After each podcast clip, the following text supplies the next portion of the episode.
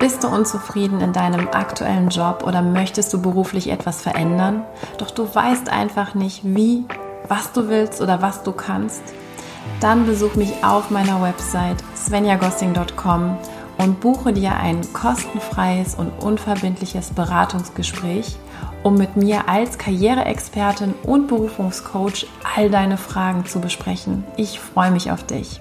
Hallo und herzlich willkommen zu einer neuen Folge des Podcasts Happy Job, Happy Life, dem Podcast auf deinem Weg zu mehr Erfolg und Erfüllung in Leben und Beruf. Wenn du dich aktuell total überfordert und gestresst in deinem Beruf fühlst und wirklich nicht weißt, was du verändern kannst, dann ist diese Episode genau richtig für dich. Ich habe dir heute einmal einige Fragen mitgebracht, die ich häufig in Karrierecoachings von meinen Klienten gestellt bekomme. Also so klassische Fragen wie, was kann ich machen, wenn ich meinen Beruf eigentlich wirklich mag, doch ich mich total gestresst und überfordert fühle? Was kann ich machen, wenn ich keine Chance habe, meine Aufgaben zu delegieren und den Job von zehn Personen mache? Oder wenn ich partout nichts verändern kann, ist es dann Zeit, meinen Beruf zu kündigen, obwohl ich meinen Beruf eigentlich mag. Ja, ich glaube, dass wir alle aus dem Berufsleben ähnliche Situationen kennen. Also ich kenne es auf jeden Fall sehr, sehr gut. Und das Gefühl, total gestresst im Beruf zu sein, ist ehrlich gesagt zu einer Epidemie für viele von uns im Berufsleben geworden.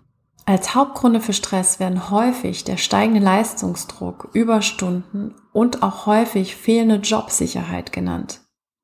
Daneben haben viele von uns nie oder wirklich auch nur sehr wenig Selbstmanagement gelernt. Also unter Selbstmanagement fallen ja Dinge wie individuelles Zeitmanagement, die Fähigkeit, sich abzugrenzen, eben Nein zu sagen und auch die Suche nach Ausgleich nach der Arbeit. Also Entspannung ist ja auch nochmal ganz wichtig. Ja, und die Frage, die sich hier dann stellt, ist in solchen Situationen vielleicht wirklich die einzige Lösung, den Job zu kündigen, obwohl man diesen vielleicht einmal mochte oder sogar noch mag? Ich sage natürlich nein. Natürlich deshalb, weil das nicht die einzige Antwort beziehungsweise die bestmögliche Reaktion auf die beschriebene Situation sein kann. Was kann man also machen? Der erste und wirklich wichtigste Schritt ist wie immer, erstmal wirklich das Erkennen und sich eingestehen der aktuellen Situation. Ja, ich bin absolut gestresst im Dauerstress. Und das ist häufig ja schon ein großer Schritt.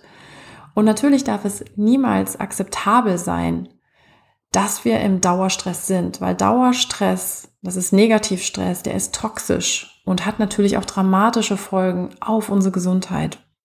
Ja, die Frage ist natürlich, was kannst du tun? Wenn du wirklich dieser Stressspirale entfliehen willst, empfehle ich dir meine Fünf-Schritte-Formel, um wirklich wieder mehr Freude in deinen Job zu bringen. Schritt Nummer eins. Schau dir deinen Aufgabenbereich an, für den du ursprünglich eingestellt worden bist. Und hilfreich hierfür kann zum Beispiel die Stellenbeschreibung sein, also die Stellenbeschreibung deiner Position, auf die du dich beworben hast. Vielleicht hast du auch ja eine E-Mail mit deinem Vorgesetzten, wo ihr sowas wie eine Art Zielvereinbarung am Anfang besprochen habt. Und manchmal ist auch etwas im Arbeitsvertrag zu finden. Verdeutliche dir dann einmal ganz genau, für was du eigentlich eingestellt worden bist. Und ich weiß, das klingt jetzt vielleicht so ein bisschen merkwürdig, aber wichtig ist, dass wir uns wirklich einmal diese Fakten klar machen. Darum liste wirklich deine ursprüngliche Aufgabenbeschreibung auf, für die du gekommen bist und am besten so detailliert wie möglich. Um dir einfach mal so vielleicht ein praktisches Beispiel zu geben. Gehen wir mal davon aus, dass du HR-Manager bist und mit folgenden Aufgaben eingestellt worden bist. Also klassisch, deine Hauptaufgabe ist die Betreuung von Bewerbern. Darunter fallen im Einzelnen zum Beispiel sowas wie die Erstellung von Stellenanzeigen und die Abstimmung mit dem Fachbereich, ja die Übergabe der Stellenanzeige an die interne Recruiting-Abteilung, die das dann quasi vermarkten, die Sichtung von Bewerbungen, und auch damit natürlich die Vorselektion von Kandidaten, dann die Kommunikation mit dem Fachbereich und vielleicht sogar Durchführung von Bewerberinterviews. Das wäre so eine klassische Auflistung, wie du das für deinen Job machen könntest. Im zweiten Schritt geht es dann darum zu ermitteln, was du zusätzlich zu deinem eigentlichen ursprünglichen Aufgabenbereich heute on top machst. Also vielleicht hast du ja in den letzten Monaten oder gar Jahren deinen Job inhaltlich weiterentwickelt und natürlich auch zusätzliche Aufgaben übernommen. Vielleicht musstest du es da, vielleicht musstest du das tun, weil dein Chef das wollte oder ja, vielleicht sind auch andere Kollegen gegangen.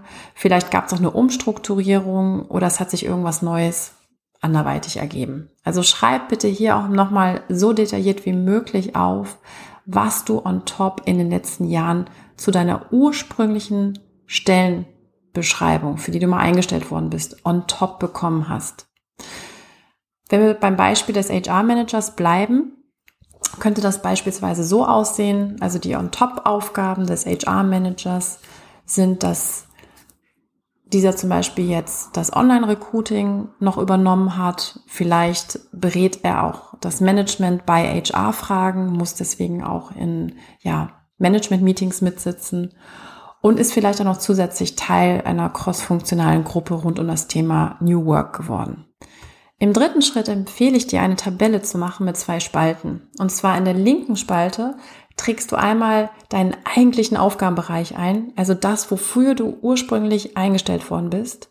Und in der rechten Spalte die Aufgaben, die du in der Zeit on top bekommen hast. Und das beides stellst du quasi gegenüber und fragst dich dann, welche dieser Aufgaben und Tätigkeiten machst du wirklich gerne und warum? Was ist quasi so dein persönlicher Mehrwert an dieser Aufgabe?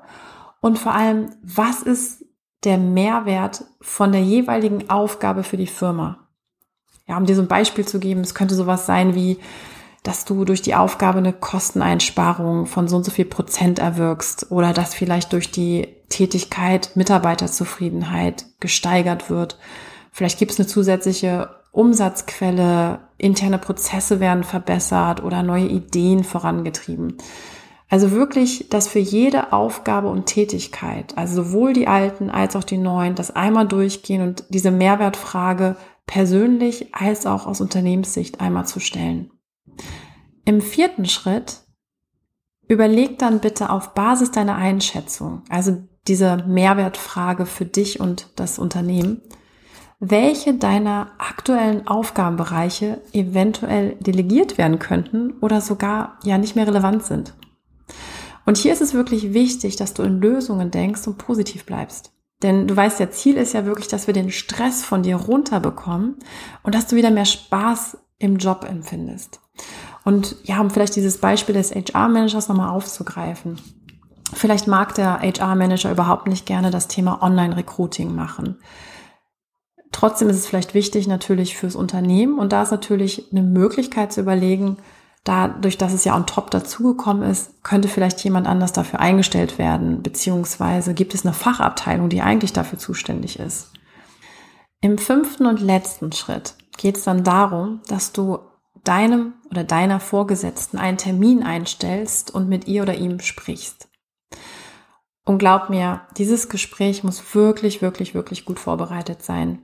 Denn natürlich, keiner mag gerne nur Probleme hören, sondern du musst wirklich Lösungen präsentieren, weil es ist klassisch, wenn du nur mit Problemen in ein Gespräch reingehst, macht dein Gegenüber zu und du wirst nichts erreichen. Deswegen überleg dir wirklich in der Vorbereitung dieses Gesprächs, welche Lösungen könntest du deiner, deinem Vorgesetzten eben präsentieren. Ja, und so ein klassischer Gesprächsablauf könnte ungefähr so aussehen. Lieber so und so, ich mache meinen Job hier wirklich sehr gerne, wie du ja weißt. Es macht mir wirklich viel Spaß, vor allem die Aufgabenbereiche A, B und C. Doch ich habe in den letzten Monaten gemerkt, dass ich aufgrund der vielen zusätzlichen Aufgaben D, E und F mich manchmal wirklich zwischen diesen Aufgaben zerreißen muss. Und das scheint mir nicht wirklich sinnvoll zu sein. Und ehrlich gesagt, das stresst mich auch. Ja, und im heutigen Gespräch möchte ich daher gerne mit dir besprechen, wie ich künftig meinen Mehrwert für das Unternehmen weiter steigern kann und zugleich wirklich mehr Fokus auf die wirklich wichtigen Aufgaben legen kann. Ich habe hierfür eben Folgendes vorbereitet, was ich gerne einmal mit dir durchsprechen würde. Und dann würdest du quasi die Lösungsszenarien für die unterschiedlichen Aufgaben einmal eben dann durchsprechen. Natürlich ist die Fünf-Schritte-Formel niemals ein Garant dafür, dass danach alles besser wird. Es kann eben auch Situationen geben, die überhaupt keine positiven Potenziale mehr aufweisen. Also ich glaube, darüber sind wir uns alle im Klaren. das sind dann eben Situationen, die man wirklich dann eher als pathologisch bezeichnen müsste. Also ich rede von schreienden Chefs oder mobbenden Kollegen oder einer Horrorarbeitskultur. Und wenn das wirklich der Fall bei euch sein sollte und ihr euch wirklich dadurch gestresst und vor allem krank fühlt, dann ist es Zeit zu gehen. Also das mal vorweg zu schicken. Doch glücklicherweise ist das eben nicht, ja, der Regelfall, kann man sagen. Die Fünf-Schritte-Formel ist eben wirklich eine klasse Möglichkeit, indem du eben wirklich was veränderst, deinen Dauerstress zu reduzieren und wieder wirklich mehr Leichtigkeit in deinen Job zu bekommen. Und was eben wirklich ja das Potenzial dieser Formel ist, dass du ins Handeln kommst, anstatt nur zu reagieren und Sachen zu erdulden.